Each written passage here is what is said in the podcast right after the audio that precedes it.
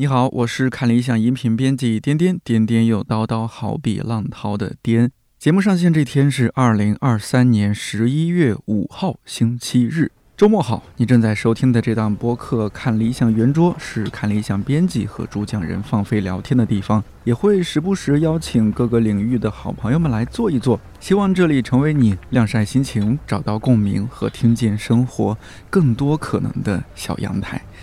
这是一期番外节目，开场可能得多唠叨几句，因为我们又搞事情了。或许有些听友还记得，去年七月份上线了一期节目，标题是在咖啡馆偷听隔壁桌聊天，差点。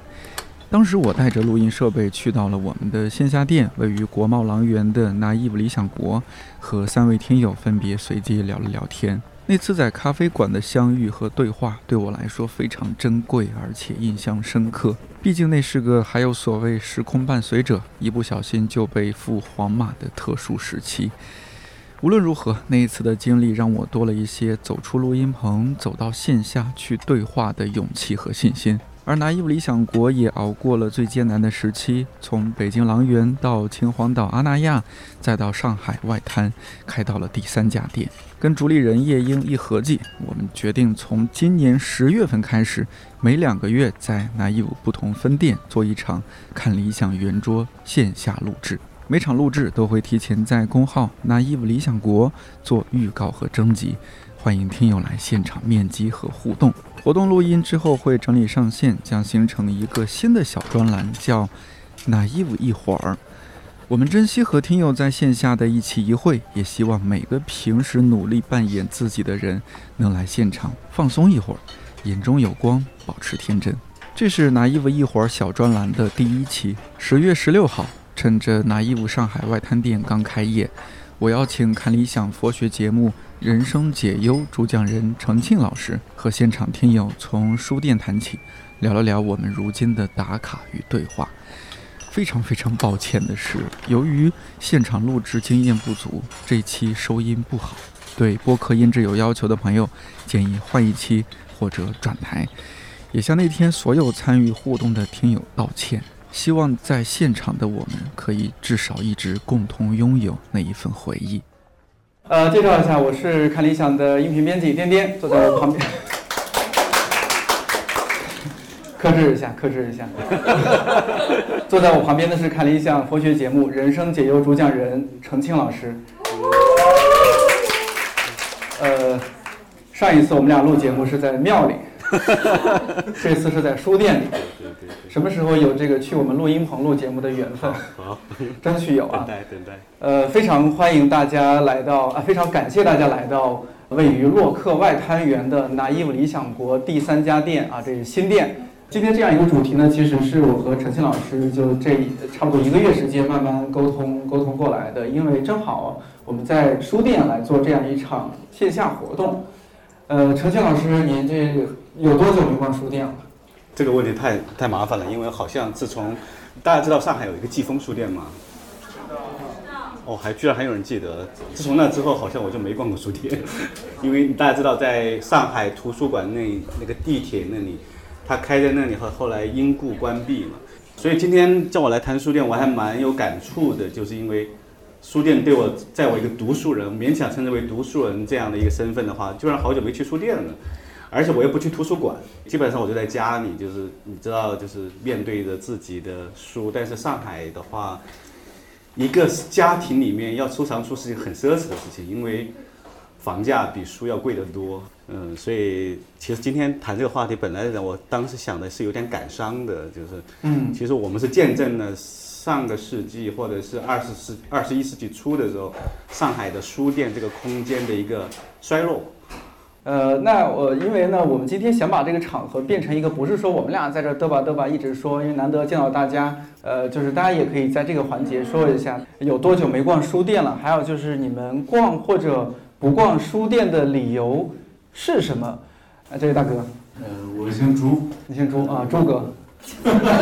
呃，那个十年前我刚来上海的时候，我在那个因为我教高中嘛，我的学生都叫我朱哥，但是现在。教大学了，呃，教呃高中高中还教高中。然后现在我的学生已经叫我朱老，我也不知道为什么朱老师把师字给省略掉了。我是每周都逛书店的，但是我我不是个读书人，但是我可能是个买书人。我每次去书店会去买一些，就是我认为它长得好看的书，还有就是有一些 我我读起来我比较喜欢的书，我看有没有那种新版，它有特别的那种封封面，然后那个。就是现在很多商场都有一个叫西西弗的书店，然后很多小孩子会在里面看书。我每次会看到那些孩子们在里看书，然后我我自己是去挑一些，因为西西弗他经常会做一些相对比较独特的，比如说像刀锋，他会把那个书的封面和里边会有很特别的那种设计，可能读的不是很多，买的多一些。哎，这样很好，做慈善的嘛。而且你在家里。就是肯定是有不错的这个书架，然后只要放在那儿，说不定哪天就哎这个 M 系列挺好看的，拿起来看一下是不是？这些 M 系列的我会跟着买，这个是吧？哎，不过搬家起来有点痛苦。好，谢谢。还有没有朋友想分享一下的？来，怎么称呼？啊，我姓王，然后我是算是陈老师的学生啊，是来自上海大学的。啊。啊，然后我最近没怎么逛书店，因为我。呃，近几个月在备考法考，所以就不太有时间。然后我逛书店的理由是，也是在上海会有一种打卡的目的，就比如像那个徐汇的那个图书馆就很好看，所以就会呃就会想去看。然后包括我们今天的这个理想国的这个新开的这个也就是很好看，所以就会。抱着一种猎奇的心理去来参观一些书店，然后看书的话，我是呃比较喜欢看纸质书，嗯，然后买书的话买的也不少，然后我跟书的缘分大概是小学，我我家就在新华书店旁边，然后我就会经常放学的时候忘记带钥匙嘛，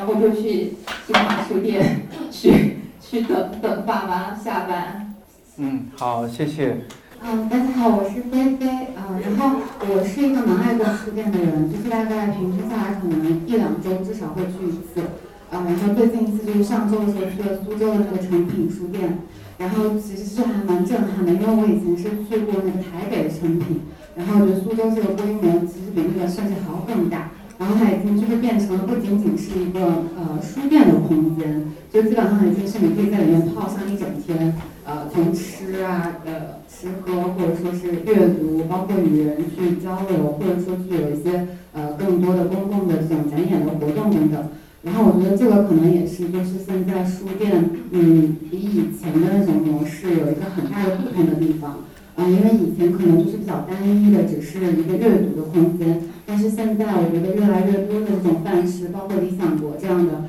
就是可以让大家有更多的时间，然后并且就是说有更多的不同的可能性，然后包括在这边办一些读书会啊，或者像今天的这样分享交流活动，我觉得都特别有意义。嗯，然后我也很期待看到未来书店进一步的进化，然后可以变成一个什么样的更加。就是令人值得期待的、更有惊喜的空间。呃，陈静老师，您听了刚刚大家说的这种逛书店呀，然后这些种种的一些故事和因为刚才他们有分享，就是他们去成品啊、西西弗，我突然激活了我的记忆啊，我还是去过书店的。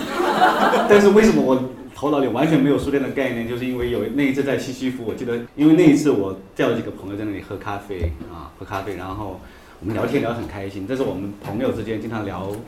啊，聊天的一个，我觉得是咖啡馆或者书店，应该是让我们去聊啊。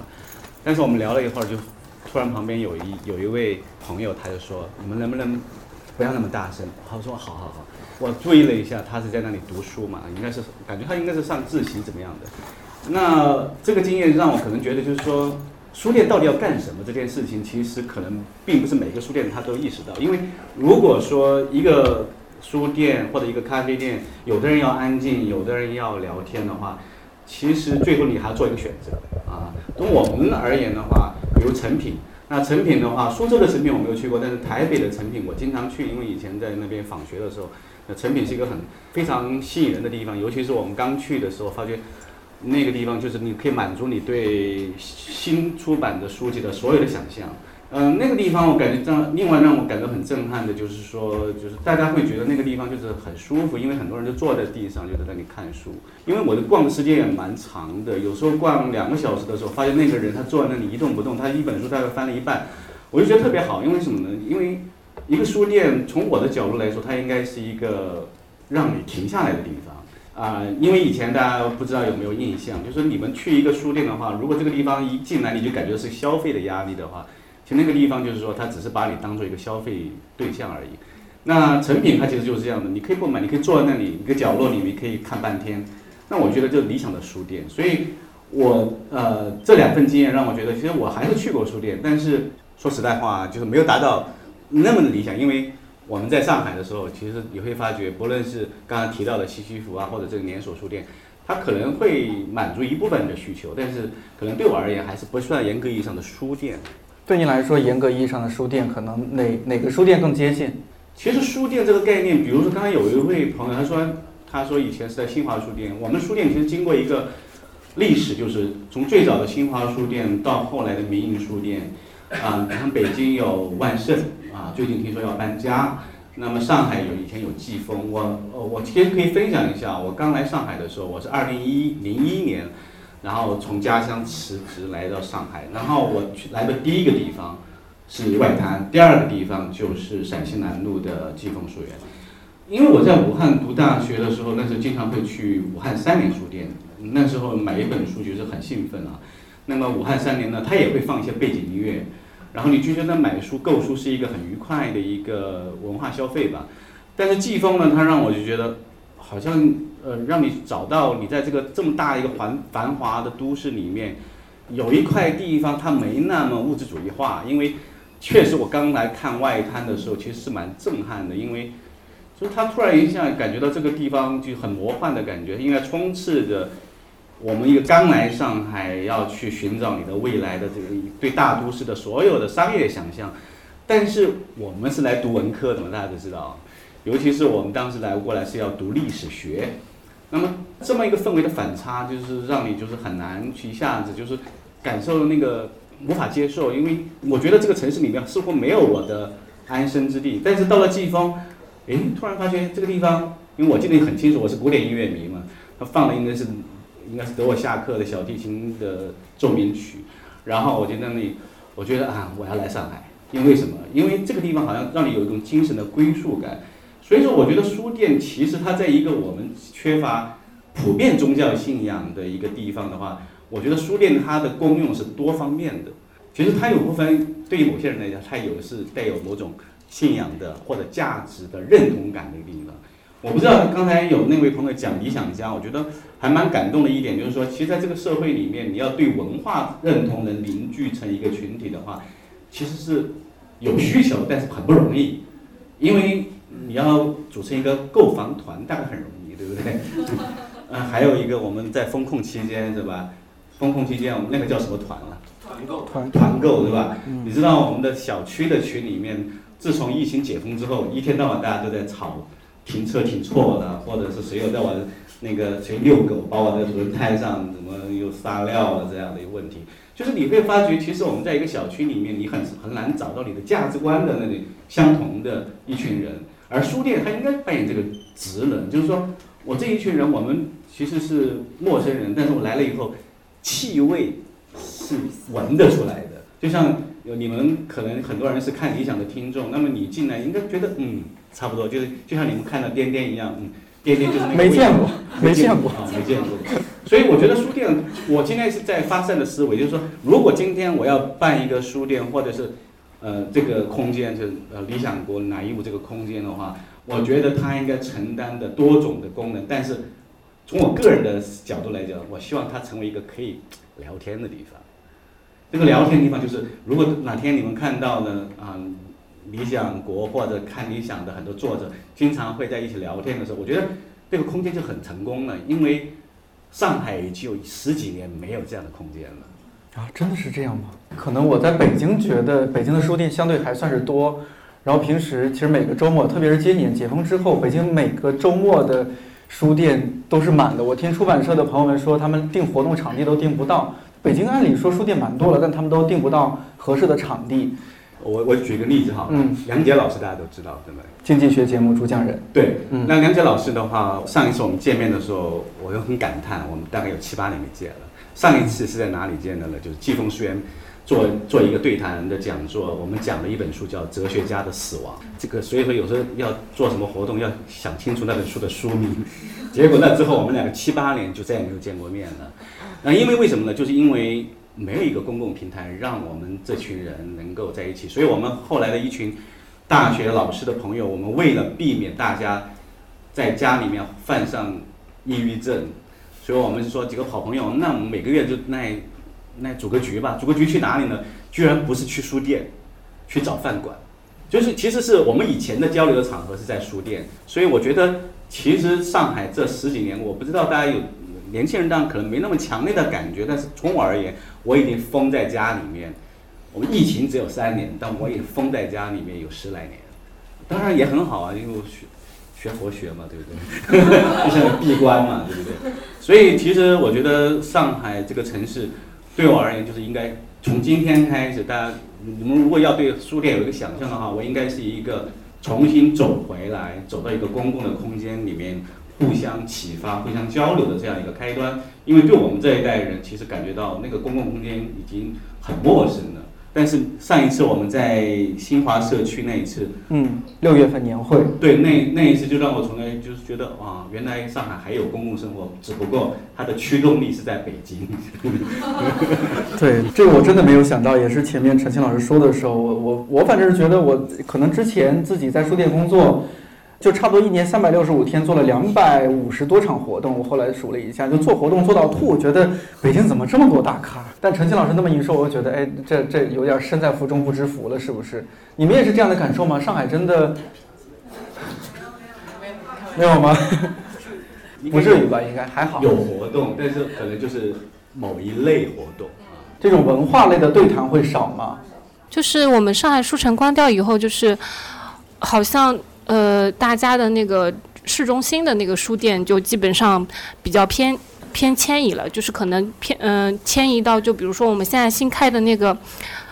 上海图书馆东馆那边是比较大的，可以应该是做活动的，但是好像那边活动都是小朋友的为主吧，就比较多一点。我我去过一两次，嗯，然后现在的话，我我对地标性的那个书店的印象就是还。存在于多抓鱼的那个徐汇的那家店，然后到现在我都没有去过，就是因为太偏了，去了好几次都没去成。对，现在的话，我我记得我们六月份的年会的时候是在，应该是鸟嗯，在鸟屋做了一场。对，那边是我算是在上海为数不多能看到的比较好一点的这种书店，嗯。其他的就比较少，但是我们日常其实会去看一些展览啊，什么的这种博物馆会比较多。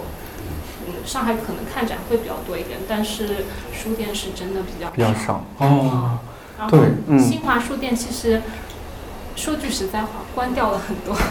哦。嗯，以前我们小时候都是坐在新华书店的地上，然后可能翻翻册子啊什么的。现在可能因为呃出版的这种压力，还有就是。销售的情况都不怎么好吧，最多就是卖卖卷子。我好像记得是印象蛮深的，就是这一块是比较多。五年高考，三年模拟这种。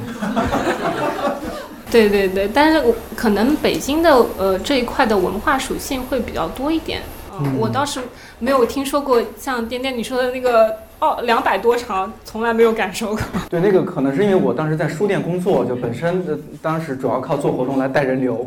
啊，所以我们也积极的，那时候年轻嘛，二十岁出头，现在都三十出头了，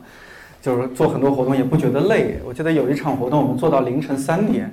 所以一天做了四场活动啊，其中一场好像还是有道长和骆以军老师，当然也是理想国的书。陈奇老师，你听听这么说下来，就觉觉不觉得其实这个书店呃，大家也和你感受好像不是那么那么的一样？我突然想起来，我还又去过很多书店。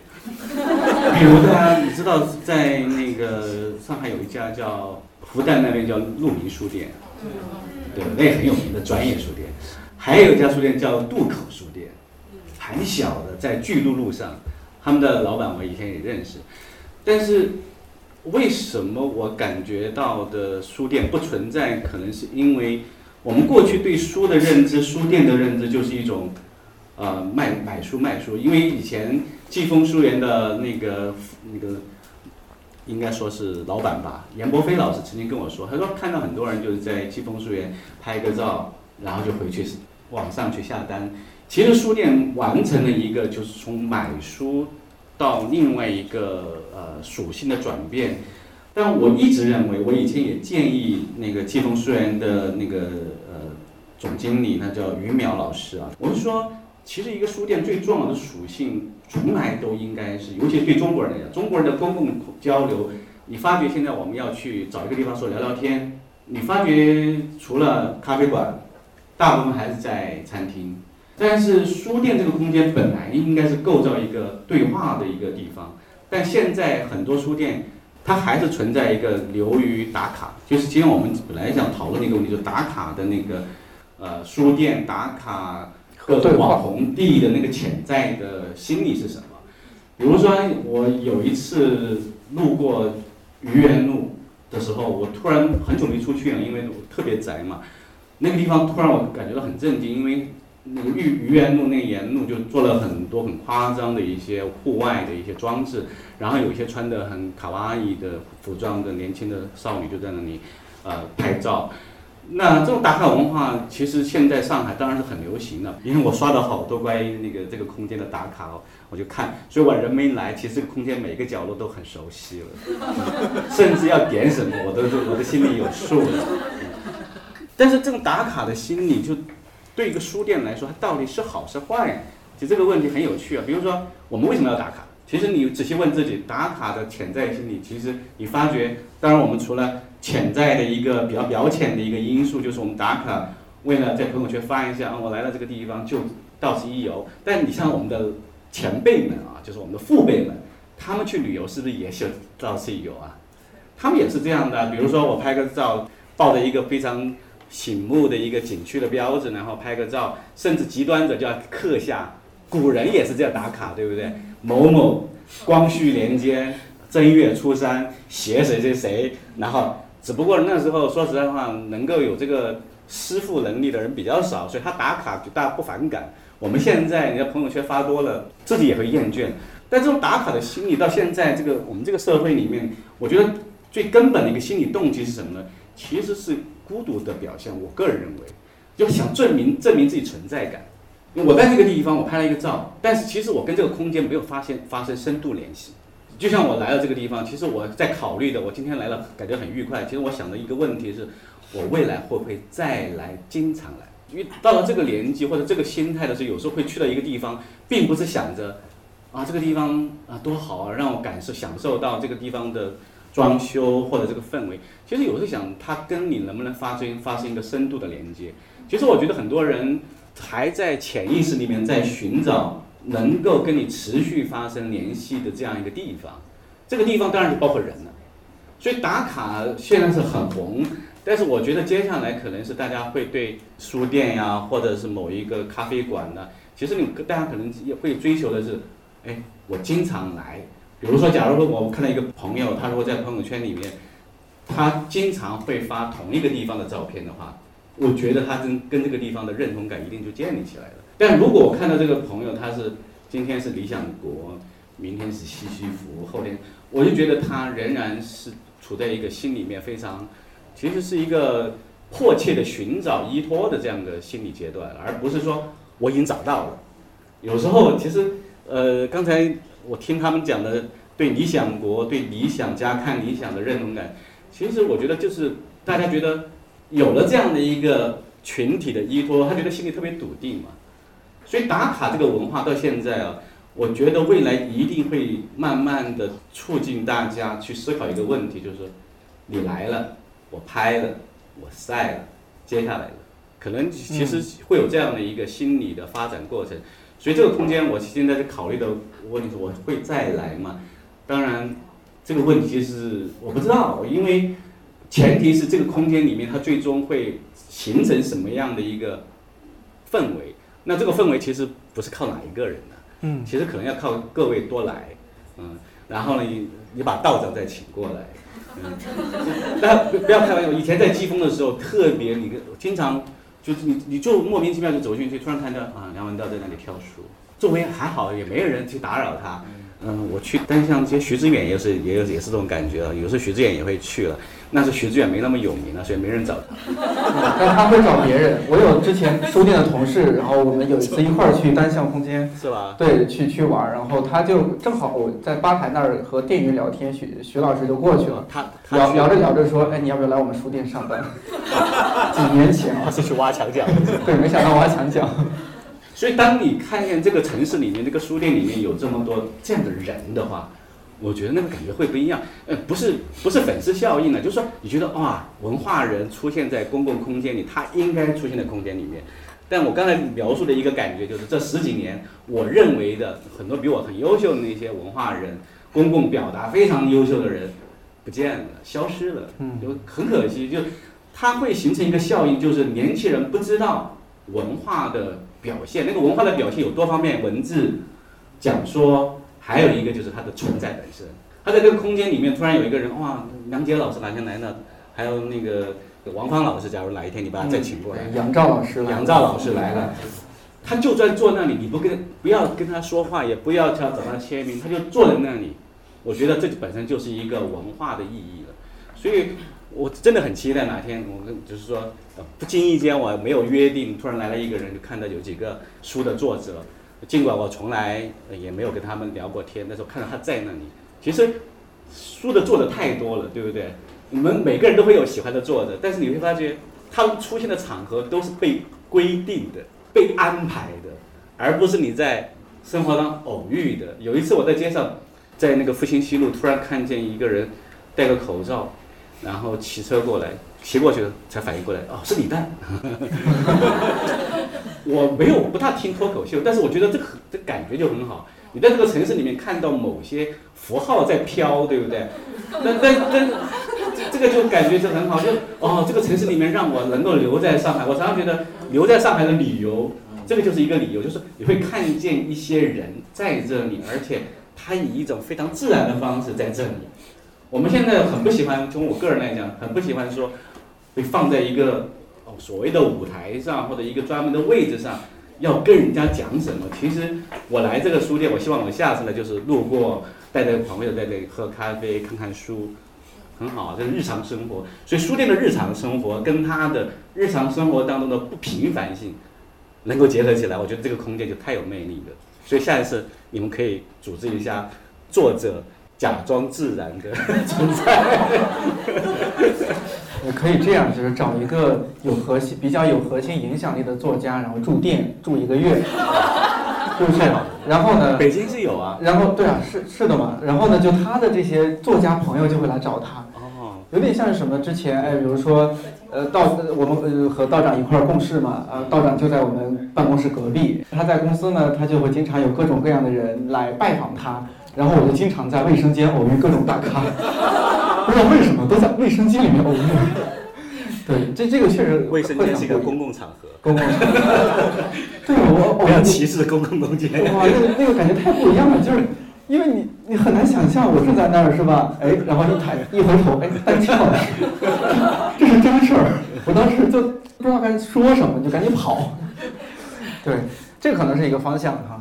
呃，我是觉得，就是因为我我之前工作那个书店也是蛮漂亮的，当然南艺理想国呃三家店了，第三家依然非常漂亮，而且在外滩，好像一个建筑如果它足够吸引人，这是蛮重要的，先吸引大家来打卡。那如果有一万人来打卡，最后有十个人留下，那也蛮有功德的。然后呢，我觉得建筑之外，就第二条重要的还是店里的人，这个店是什么样的主理人在做，这个店是招了什么样的店员。他们对待书的态度是什么？他们对待热爱书的人的态度是什么？我觉得这个会非常吸引人。我前阵子去福建，我休了个年假，然后就在街上和朋友瞎溜达，突然看到一个特别小的一个一个店面，可能就是大家知道卫生间的那种那种门那种大小。然后我就反正瞟了一眼，看见好像是一个书店，有书店两个字。他都已经走过去了，那个是一个厦门本地朋友。我说这有家书店，他说哎，不知道什么时候有的，那我去看看吧。然后就哎，就就上楼进去之后豁然开朗，就是陶渊明当初那种豁然开朗的感觉。我推荐一下那家书店，在厦门叫麦浪书店，不知道大家有没有去过？你很很容易错过它，它的门脸极其之小。然后重点就是进去之后，刚好那天主理人之一一位女性她在，就非常骄傲的、非常自豪的和我们介绍啊，你们从哪里来啊？北京啊，然后啊，我们这个书店多么多么好。非常好，我把他的这个敲掉了，那个敲掉了，然后把他这个厦门老式的这个建筑风格留下来。然后你看这个是我买的，那个是我挑的，是不是很棒？我说啊，这个书品也很棒啊。然后这个连接就一下子不一样了，我就觉得不买点东西走就不合适了。对，然后就买了一些文创。你看，哎，这就是店主的魅力。然后他就介绍啊，有公众号啊，有小红书啊，然后我就去关注啊。那如果我下次去厦门，我一定会去，因为我觉得店主好有意思。然后在那边兼职的兼职的女生也非常有意思，她都是免费在那边兼职，好像是在医院工作吧。有这样的故事发生，我觉得哎，好像那先打卡后对话，似乎这样一个顺序也没有问题。可能这就是这样一个时代。对，其实刚刚讲的就是打卡这个文化，其实这是这个时代走到这一步的一个过程。我觉得就是。我们都在摸索一些跟这个城市的空间发生关系的一些可能性，但是只不过有的人会继续去思考说，我生活在这个城市里面，除了我上班的地方，除了我睡觉的地方，你在这个城市的意义是什么？其实我们现在就像我在上海的时候，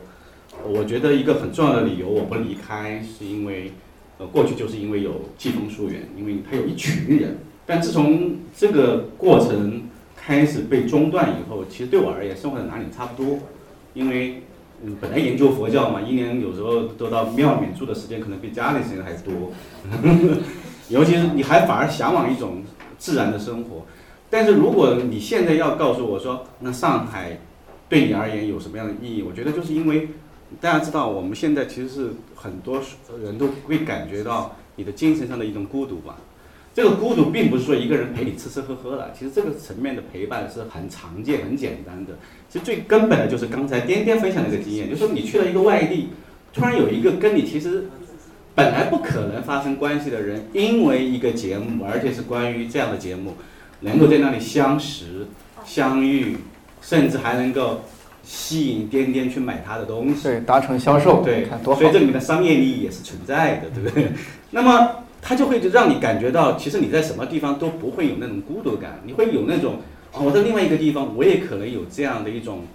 佛教讲因缘嘛，或者缘分嘛，就是它的缘并不是我们说你今天生活在上海，你只能跟上海的人发生关系，没有，其实你同时在跟所有的世界上的其他人，但这种关系你是不知道的，但是如果你你感觉到你的连接性的话，你会觉得。你周围就算没有一个人跟你有太多的交流，你也不会感到孤独，因为你的精神就有那种联系。其实我们研究宗教的，常常也会有人感觉，你看很多人终身他都是很看上去很孤僻，但是他不会感觉到很孤独，为什么呢？因为他有这样的一种很确定的一种跟其他人，还有跟其他的这个精神世界的一个连接感。因为看理想这个节目，其实我本来就是怎么说呢，就认识的人也不算太多。结果现在变得有有点有意思的是，就是有时候我们在办展的时候，我正在跟一个朋友介绍一个展品，然后突然就看到一个人拧头就扭头就看着我，然后我不知道是为什么，他说过了一会儿三分钟，你是陈老师吗？我说啊是的，嗯为什么呢？因为声音我听出来了。你看你看我跟他的之间的故事是靠声音连接。其实过去我们要认识一个人啊，我们要问天天你是谁，你的职业是什么？现在不需要，现在我们每个人都在这个空间里面，通过声音，通过气味，通过纸质的书，通过甚至通过我们这个空间的偶遇，我们其实在创造每时每刻的一种相互的交错跟陪伴。我觉得这个就会让你在这个城市里面过得非常的安稳。为什么呢？因为你觉得有一群人在跟你有这样的一种共鸣关系。所以，其实书店它其实是一个可以提供疗愈功能的一个地方，但是这个疗愈的功能需要大家慢慢的有意的去建设，否则的话，大家就最后就变成了这个叫什么蓝义务的这个空间里面就变成了单纯的小红书打卡地。嗯，我觉得可可能就是离他真正想要实现的那个目标，可能就差了一口气陈曦老师，其实我蛮想请您分享一点啊，就是您说到梁杰老师啊。当初就年轻的时候，你们也一起参加各种沙龙，不管是作为去聆听的人，还是去作为主讲人，对不对？可不可以和我们说说那样一个年代啊？有点那个午夜什么什么的那个系列的感觉。其实我们生活的那个空间，其实那个刘老师、刘若英老师，他其实他很熟悉。就是我们那个时候，像我为什么从工科转到文科？你知道，其实就是因为我们在武汉读大学的时候，嗯，那个学校旁边有一个很大的书店，他卖的书都是三联、商务这种书，嗯，就是那时候中毒的啊。所以当文艺青年也蛮危险的。后来以至于我在辞掉一个电信工程师的工作以后，跑到上海来叫读历史啊。其实就是受到这种鼓舞，但是这种鼓舞背后，我觉得有一个很有意思的一点，就是说，呃，它让你至少对我们今天而言，就是它是一个非常有有意思的一个反，就是背对消费主义跟发展主义的这样一个人人生选择，以至于很多后来学生都问我啊，陈老师，你当初为什么从工科转到，嗯，我还当过财经编辑，在那个浦东，你知道吗？当一个财经版的评论编辑，其实但是工资也挺高的。但是你为什么会最后选择一个所谓的文史哲的这个行业？其实就是因为我们很多人他的潜意识里面是有这种对自己价值意义的认知的需求的，而我的这个需求会更重一点。所以当时我们就来到上海，来到上海就认识了一大帮的当时的我们真的是啊朋友跟老师。就我们当时的这一群人，其实都是奔着一个对。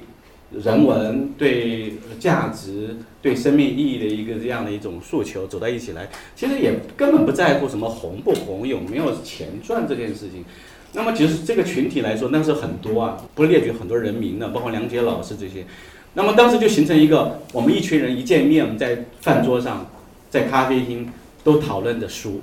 就是讨论这个作者、讨论这本书。那我就觉得啊，哇，这个作为读书人来讲，这样的氛围太棒了，对不对？就是你感觉到一群人见面就谈书。我们现在在大学里面，有时候老师之间不大会谈阅读，也不大会谈学术，谈的更多的就是工资怎么又降了，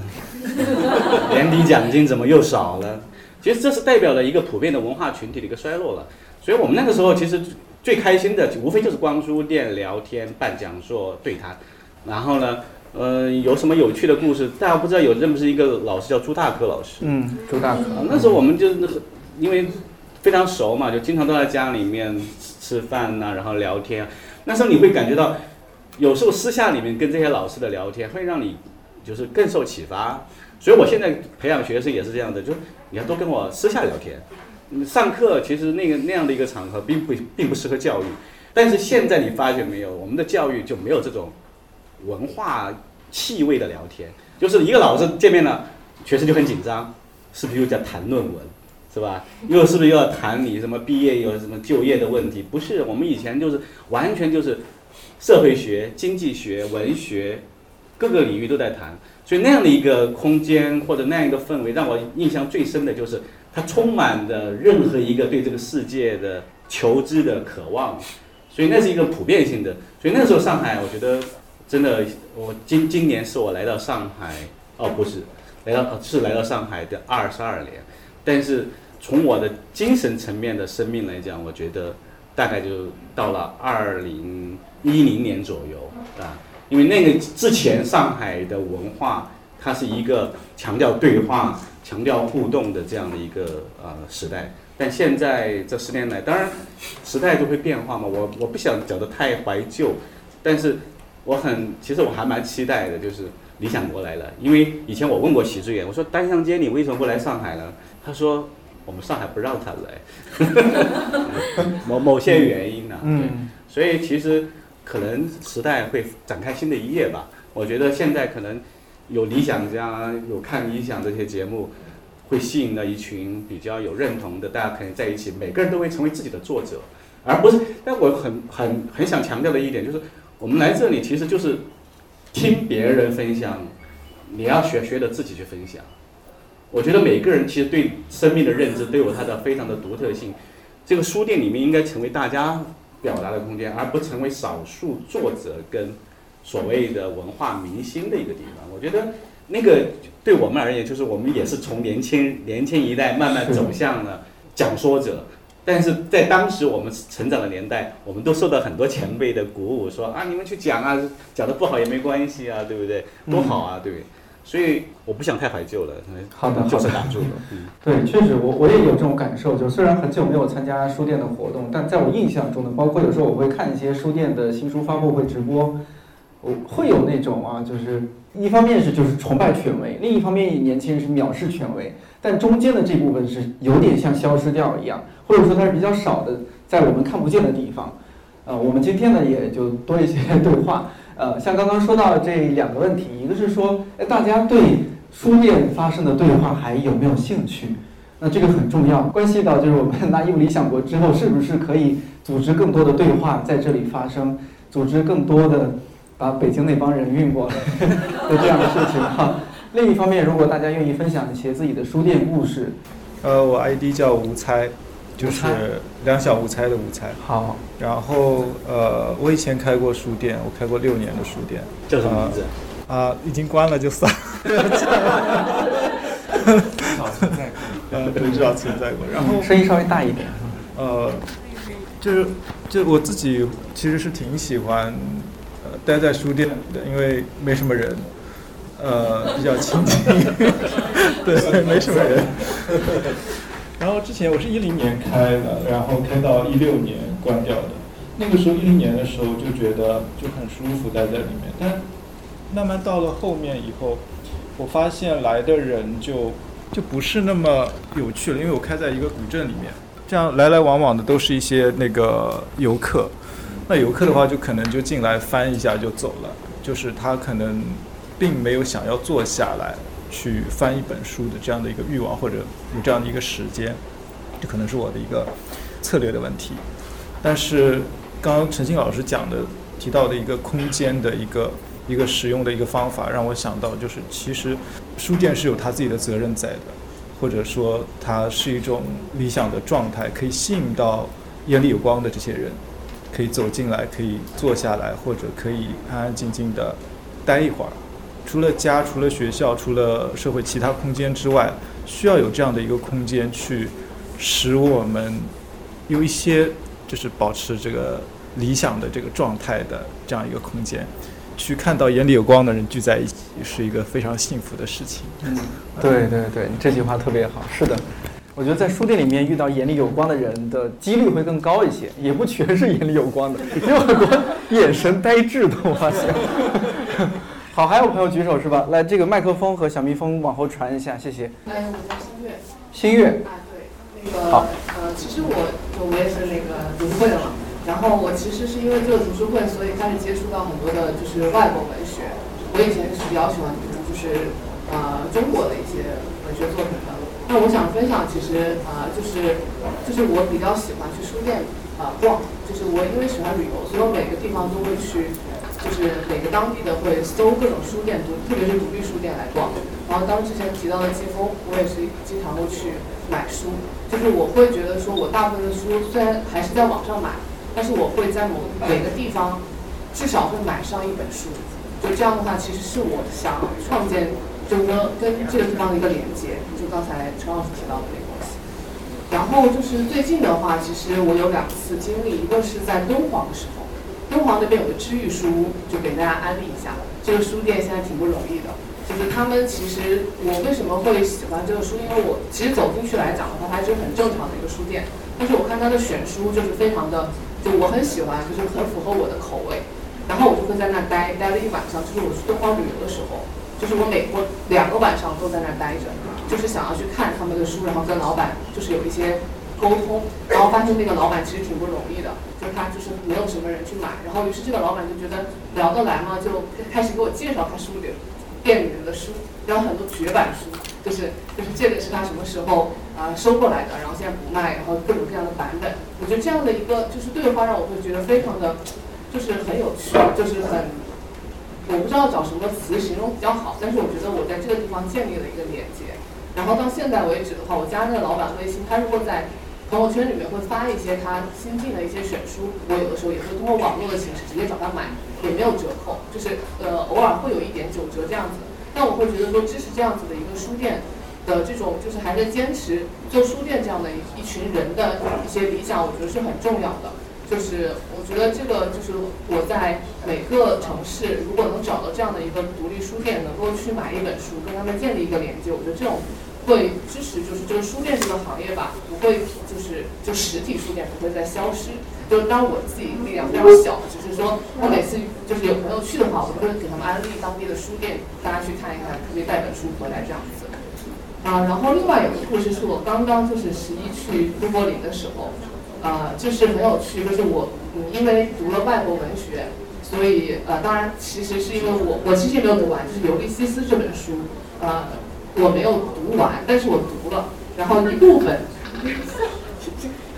就是我去了一个他们里面提到的一个叫 swimming 呃 Pharmacy 的，就是是书里面的一个场景，就是书里面当时呃乔伊斯真正就是原型的一个一个 Pharmacy 的店。然后那个那个店现在其实已经不是，就是不是 pharmacy，不是药店了，它就是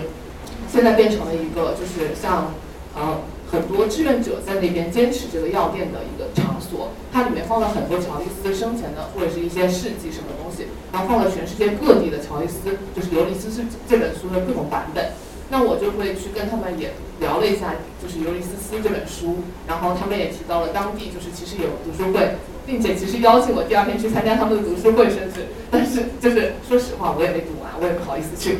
但是我就觉得说，这样子的一个连接，就是当你就是接触到各种各样的书，然后当你的眼界更宽广，然后就是我会觉得说更容易跟这个世界去建立连接。所以书对我来讲带带来的是很多，就是呃，我以前如果不读这些书，就是完全没有办法去遇到的这些经历以及这些人。啊，我觉得就是说，关于书店里的人和与这个连接，就是我今天参加这个读书，就是这个这个分享会，我觉得就是啊，就收获最大的一点吧。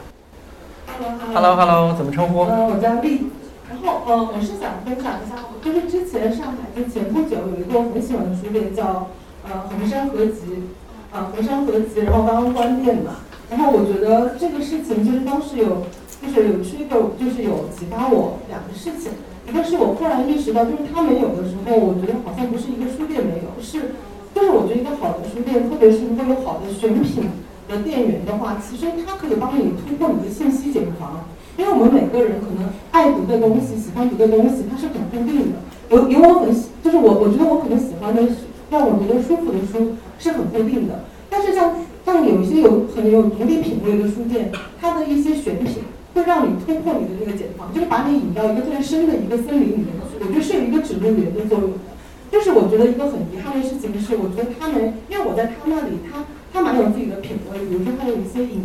呃影视的一些书，然后包括他楼顶有一个三楼是一个呃国外的原版杂志的一个博物馆，然后有很多新的杂志，好的杂志我是在那边了解到的。那我觉得有的时候他可能会突破我的本来的一些选书的一些标准。他可能一些很、很、很、很突破性的一些画面啊，或者是他选书有一些自己的标准的时候，我会发现我接触到一些新的东西，让我挣脱了我自己的这个茧房，然后走到了一个更好的一个森林。所以我觉得这是书店一个非常非常重要的一个意义。还有一个就是我其实想说，因为别人都说嘛，每一次消费其实是一次投票，所以我觉得对书店来讲，我特别想分享。上海有一些很好的书店，我想为他们拉拉票。就是比如说，其实有一个专门卖诗歌的，叫泡芙云，非常非常好。它就是 Poems for You，就泡芙云，然后呃非常好，大家可以去看看，它里面全是诗歌。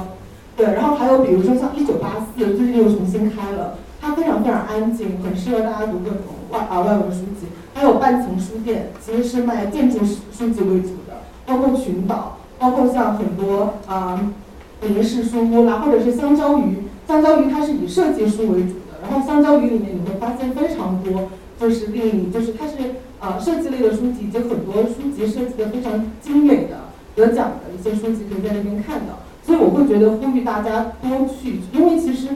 可能有些国外的书籍它是不允许折价卖的，但是国内其实网上的价格和店面价格差距很大。所以我觉得每一次消费如果都是投票的话，我们一定要珍惜，去给他们投投票。然后还有就是我分享一个自己一个 personal 的经历，是我其实因为我们是做广告的，广告是个非常商业、非常利益的环境，所以我们有一我们就自己聚起来，会有一个小的读书会。就是大家自己找一个地方，然后我们会每周分享一些。就我觉得需要一个地方发泄文艺吧，可以这么说，或者是说你自己心里有一些东西，你有的时候想一些很遥远的事情，你需要有需要跟人讨论。所以我觉得大家其实，如果你找不到这么一个公共空间，你就自己去创造，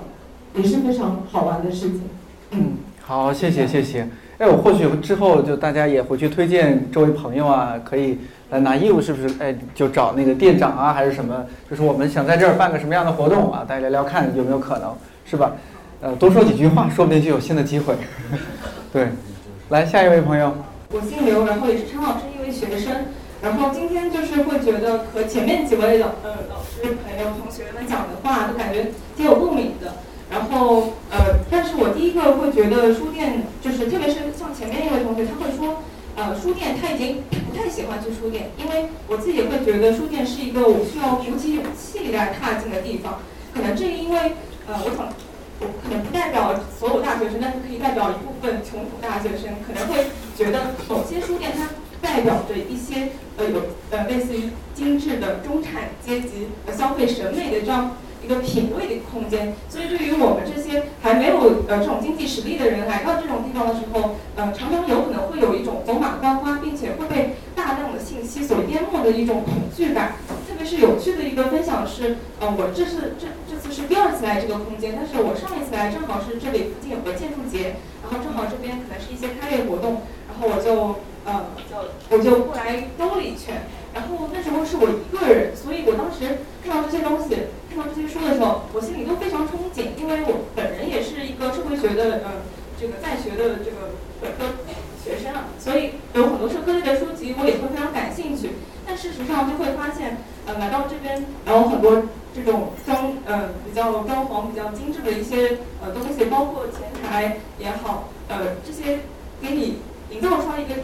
状况就是你消费不起这里的一些呃服务，然后包括呃我我这次能够来参加这次这次圆桌会，也是多亏了陈老师给我们这些穷苦学生一些呃免费的名额，不然的话我根本就根本就不可能就是呃没有没有消费得起这样子的一个叫什么看理想的会员，呃不好意思，但是我也很喜欢看看理想的一些内容，呃公公公众号上面的一些呃东西，所以我想说的是就是。当我们在这个我们可以说是比较原子化的一个时代下，呃，我们个体每个人都就是来到这样一个空间，好像是，呃，就我当时上次来的观察的，就觉得我们是带着自己的一个小空间来到这个地方的。我们有可能是带着自己的朋友，我们形成了一个我们很密切的一个小气泡，我们就在那个气泡里面进行交流。也有可能是我们带着自己的手机，然后我们就对着自己的手机。比如说打卡，我觉得就可能是我们和手机建立起来一个我们个人的空间，然后呃去排除了我们可能在这里进行的一些交流的一个可能性。所以我当时的一个感触就是，不像现在，现在我们大家好像打破了这个气泡，我们就开始走出来这个气泡，我们进行一些对话和交流。这是我觉得非常不一样的两种体会。而且这两种体会非常有意思的一点是在于，呃，像其他的书店，它有可能活动就是你去一场，呃，你就可能走了。或者说你去的时候，你并没有带着任何的预设，或者说你就是对那个标题感兴趣，听完了就走了。但是我觉得，呃，看你讲的圆桌这个，呃，我认为它可能背后是它的文化认同的这个机制是怎么来的？可能就是，比如它它的那个平台，呃，内容的产出，我们都是有带着相同的或者相似的阅读经验，并并且我呃我们有带着认识的人。就是比如说，像陈老师，我们都听过陈老师的某些课程，我们带着对陈老师的认同过来，所以我们在这样一个文化认同的基础上面再进行进一步的交流。那我觉得这样就打破了我们彼此呃之间可能呃带着自己，包括刚刚同学呃刚刚朋友也说的很好的一点，就是信息茧房。那我们就暂时的放下了这个信息茧房的这样一个呃呃闭闭的自自我的空间吧，然后我们暂时的走出来进行一些交流。呃，这是我觉得看理想呃这个平台做的很好的一点。好，谢谢谢谢。呃，我我觉得我们出版传媒行业的这些线下活动，可以向演艺行业学习一下。像不是很多演唱会结束，大家一起去海底捞，是吧？这个明天是工作日啊，不知道大家方不方便啊？这种比如说新书发布会结束了，大头马的新书发布会结束了，国王的游戏啊，然后大家结束了一起去桌游厅什么的。哎，好像也挺不错。总不能我们这个结束之后再去庙里。也是个思路，也是个思路。对我们，我们看理想员工，好像最近我们有可能去陈陈老师的庙里去。不是我的庙。对，就是上次我们录看了一下圆桌那一期节目的永福永福安，呃，可能去啊，团建一下啊，还在策划阶段啊。我们先把十十月底的。想补充一点，就是其实几个人分享会凸显几个问题，就是每当说起书店的时候就很可怜，对不对？要么就生存不下去。你看，其实又让我想起了以前和上海还有一个开必开书店啊，这个是很小众的书店，但事实上你会发觉，这小的书店它的情怀会让它很难生存。所以我们以前去季风，你知道我们的朋友都有一个一个想法，说我们要去飓风了，为什么呢？让它活下去，因为你要去买书，所以我们买大量的书就在季风书院去买书。那么问题是在于说，如果一个书店它最终它是依靠卖书这件事情维持下去的话，它一定是这个书店没有把握到这个时代的某些关键的脉动。我觉得是这样的，因为。呃，你看，在日本的话，神神保町，东京的神保町，它就是，我就觉得很，它是一个书店的群落。我每次去买很多的，花很多钱买。然后还有一个了无书店，那，你看日本的了无书店，我，那，还有上海最近新开的了无书店，我觉得他们为什么他们没有那么严重的，呃，营营销的危机？是因为我觉得书店同时在发现跟重新在培养一群人，而我们现在的可能的问题是，书店它并没有能够找到大家，没有再把大家嗯往那一个某一个方向聚集起来，所以我觉得如果要靠大家去这么以很悲壮的方式去支持书店的话，就就很有点像一些。啊，传统的东西，它本来应该消亡的东西，我们非要让它留下来，我们就变成书店以后就挂个牌子好了，非物质文化遗产，然后申请国家补助。我觉得这可能不是一个太好的一个想法，而是说，可能未来大家有有朋友，假如你是有资本的，或者是你是有这方面的专长的，比如说刚才，呃，那个学生，我我我教过的学生，他说穷苦大众的学生，其实您的书店应该是多层次的嘛，对不对？就像我在大学里面，我旁边那一家书店，它就是针对学生的书店。那么像理想国这样的一个书店的话，它又是针对另外一群的。所以虽然这些书店之间它会有交叉，但是这个需求在哪里呢？我不是营业者，我就是开脑洞好了。我觉得书店对于现在的都市里面的人，或者是每个地区地方的，像厦门这样的地方人，我觉得他应该承担出某种，呃。表达就是人的某种信仰的地方。这个信仰是什么呢？信仰一定是有它的某种价值观，它是第第一个。另外一个，我们现在发觉，大家前几年大家讨论的佛系跟躺平内卷的这些问题，大家都很熟悉的，那就是大家反对消费主义嘛。那如果你来到书店，它完全都是消费主义的逻辑的话，我觉得书店其实没有什么特别性。但如果一个书店里面，他们我们在这个地方。对话讨论的内容，它是对消费主义、对发展主义、对物质主义，它是有反省的，甚至它开始实践的。比如读书会，它就是一个实践，就是我们有一群人在一起，不是谈怎么赚钱，我们在一起谈讨论一个纯粹精神上面的问题的话，它其实带有某种信仰的认同。这个信仰的认同当然不是宗教意义上的，但是它类比，就是我们这些人就像我们活的不一样嘛，就像我为什么我要。从工科转到呃历史学，又转到佛学，就是我的存在，我会通过这样的一种阅读、思考、表达，证明我的独特性。这个就是一种信仰。其实很多人问我说：“你是为什么跨这么大的领域去跳到这个领域？”很简单，信仰嘛。就你就信仰这个，你读的东西会让你觉得这个生命是有价值的。而书店它能够输出价值。我相信很多人就是你现在还在阅读，一定认为阅读本身是有价值的。但是呢？你的信仰可能不那么虔诚，你会觉得啊，那个那些东西可能对我的人生只是某种疗伤的作用，或者是某种呃锦上添花的作用。但是你知道，在一个成熟的社会里面，其实我们中国现在已经进入到 GDP 人均 GDP 达到一万美金了，啊，很多的星座的，还有玄学的小公主、小王子们，他们都会说，未来会进入到一个精神消费的时代。那个精神消费的时代是什么意思？就是大家会认为，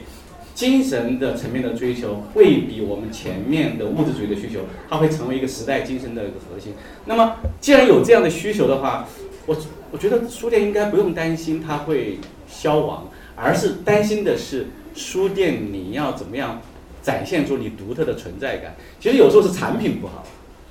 啊，所以我我其实，在观观察这个空间，我是在观察，就是说这个产品到底符不符合我们上海的。当代的上海的这个精神的一个某个需求的出发点，所以我是觉觉得，呃，我们不要用十几年前我们的都是很悲观的说啊，书店怎么办呀？呃，这我们要怎么去去挽救它呀？其实没有一个东西，它如果需要大家以慈善的方式去挽救的话，它一定是有问题的。那我们今天就像我常常不觉得一个佛学的节目会。会卖卖钱，你知道吗？我们也没想到。你你说十几年前的话，周围的人都说你疯掉了，你是不是要学红衣，是吧？但是现他们现在可能有点羡慕我了。居然你讲佛学还能拿钱，这其实是我们觉得精神的需求，它永远是人类不可回避的东西，只是我们能不能够提供给他，就像。梁文道的，我有时候听梁文道的八分，我看他的粉丝，哇，太狂热了，对不对？那为什么会有这样的狂热粉丝或者听众的话，其实是一定是他击中了某些东西。因为我是研究佛教，信众为什么初一十五要去烧香？为什么很多上海人本地人会初一十五去龙华寺吃素素斋，是吧？吃素面。那因此你发觉他背后的动机，他一定不是过去那样一种。购买一个商品，他应该成为一种认同。其实认同的建立是最难，但是它最持久。就像，嗯，就像我们去中，你遇到问题，你会去寺庙去拜一拜。其实这件事情不用说那个寺庙会做广告，寺庙从来不给我做广告，但是你们都去会买手串，对不对？去雍和宫，然后去灵隐寺。所以，因此，我觉得是今天这个书店的空间，它逐渐失去了过去那样的一种带有卡利斯马型的魅力型那个特点。就是，所以我刚才一再强调，书店它其实对现代人呢，它具有某种的信仰的信仰的寄托性。就是说，那个地方我一定要去，不是因为我去了以后花多少钱买书，是因为我去了那个地方，我觉得就在那里，我就觉得我的生命得到了某种安慰。其实是。很飘渺。如果说一个做商业推广的人，他一定会觉得你在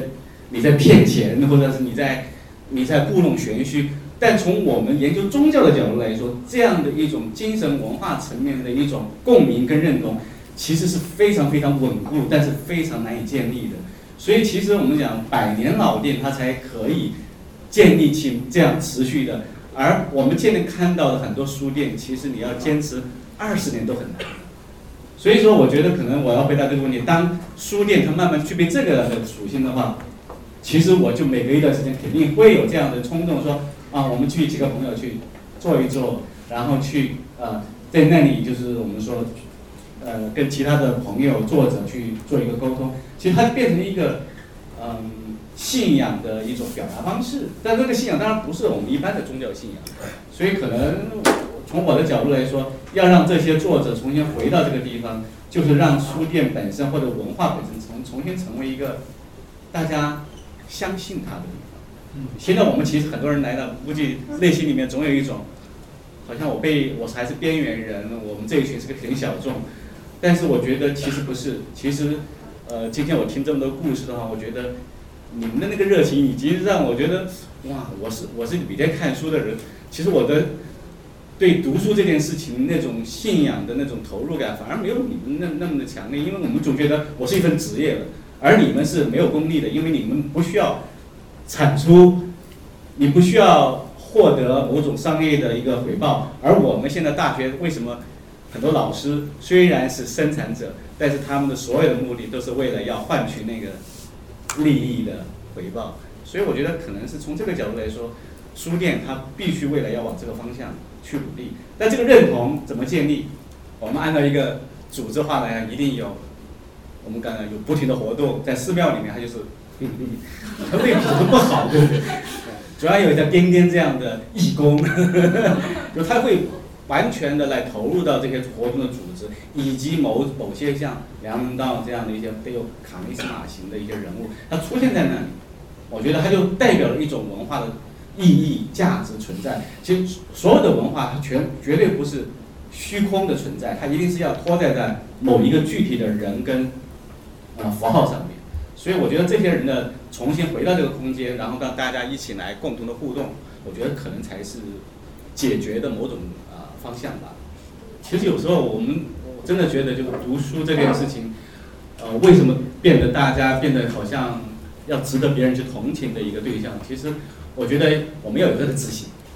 就是我的存在这种自信感。这种自信感一旦建立，别人会觉得哇，读书真好。但是如果你每次都觉得啊，读书好像是一件很伤感的事情，我觉得吸引不了人啊。我觉得我们的那个很很多看理想的那个。呃，讲者也好，我觉得他们有一种特殊的魅力。我一经常听梁杰老师啊，哦，还有王芳老师，我觉得他有很多很强的一种自信感，就是读书真好，阅读真好，其他的意见其实是不重要的。那么这样的一种感觉会让别人觉得，很，那可能真的很好。好，谢谢陈青老师。我我之前有一个朋友，应该是看理想刚有 APP 上线，可能也就一年左右，他给我打一大段话，大致意思就是说。呃这个 A P P 好像和我听到之前在其他地方听到的东西不一样，有什么不一样的？他说好像让我回到，因为他是学霸，他说好像让我回到大学课堂，老师是认真讲的，起码这里的老师是认真在讲的。然后呢，好像还是和很多人在一起认真在听，这种感觉太棒了。他说毕业几年之后很难有这种感觉了，在这儿我找到了，对，当时让我特别特别感动。我见到现在，呃，然后。有越来越多的像我这样的朋友，我在线下活动见到，然后这种这种感动也一直让我们这些，就无论如何，因为它本质是一份工作，但同时它好像又这份工作又不太一样。大家如果听我节目知道，我们很多同事离职又回来，对这个真的很特别，好多回锅肉。对，然后我们放心，我们的编辑都不是。特别有几位真不是省油的灯啊，特别像 DY 这种不是省油的灯，一定会传很多很多的这些线下活动啊，然后让我们的主讲人啊、作者啊去不同的地方，嗯，和大家见面、和大家交流，嗯，所以呢，期待我们更多的见面，也感谢大家参加今天的影响活动，感谢一个小的录制。感谢你听到现在。如果有什么想要在十二月份的那一一会儿录制现场见到的看理想编辑、主讲人。理想国作者或者是其他嘉宾，欢迎在这期节目评论区给我留言。看理想圆桌每周四更新，在看理想、小宇宙、苹果播客、喜马拉雅、蜻蜓 FM 和网易云音乐等平台都可以订阅收听。如果觉得这期或者这档节目不错，也欢迎在朋友圈、微博、小红书等平台分享推荐，万分感谢。我是颠颠，祝你早安、午安、晚安，我们下周四再见。Thank you.